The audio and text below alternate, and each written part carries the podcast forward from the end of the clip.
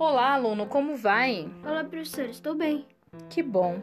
Hoje trago um assunto para a gente muito gostoso: a arte visual. Mas o que é arte visual? A arte visual tem como principal forma de avaliação a nossa visão. Ela está relacionada com a estética e a criatividade do ser humano.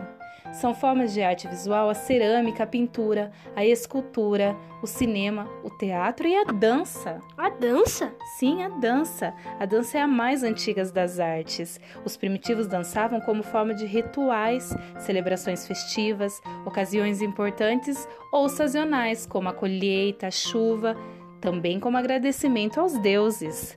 Dançavam como forma de se expressar, pois não havia linguagem. Se sabe disso, pois eles deixavam registro de desenhos em pedras. Nessa época já existiam algumas técnicas ligadas ao balé clássico, como saltos e giros. Gostaria de saber um pouco mais sobre o balé clássico. Claro, Caio. O balé clássico é uma dança barroca, surge na Itália.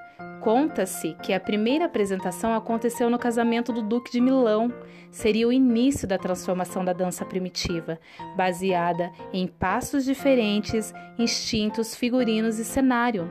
Na França foi introduzido quando a princesa Catarina de Médici se casou com o rei Henrique II e então surge o balé na corte, dançada por reis e rainhas, uma dança totalmente Eles utilizavam roupas pesadas e máscaras como acessório.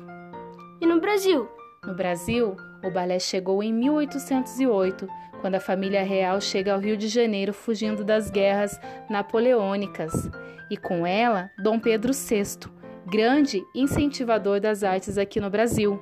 Com isso, eles trazem a dança da corte. Pelo mesmo motivo, vem a família Lacombe em 1811. Luiz Lacombe abre a escola de dança no Rio e se torna o primeiro professor de balé. Nesse tempo, as roupas começavam a ficar mais leves, deixando o balé cada vez mais romântico e delicado. O balé também possui uma linguagem ou é só uma dança? Claro, o balé possui uma linguagem. O balé, além de esforço físico exigido pela dança, os bailarinos interpretam um personagem.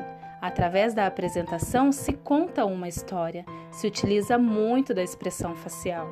Tem outras danças parecidas com o balé? Temos sim, temos o jazz, o sapateado, o tango, entre outros. Gostaria de saber como os bailarinos conseguem ficar nas pontas dos pés com a sapatilha, Caio. A sapatilha possui uma caixa de gesso nas pontas, o que faz com que o bailarino consiga se equilibrar. Última pergunta, professor. As posições básicas do balé. Legal. Vou falar algumas para você. A gente tem o plié, o frappé, pranché, close, allongé, tendu, o GT, fundi e o ballone. Gostou da aula, Caio? Gostei sim, professora, e já quero fazer uma, uma prática. Muito obrigado. Obrigada a você por toda a atenção.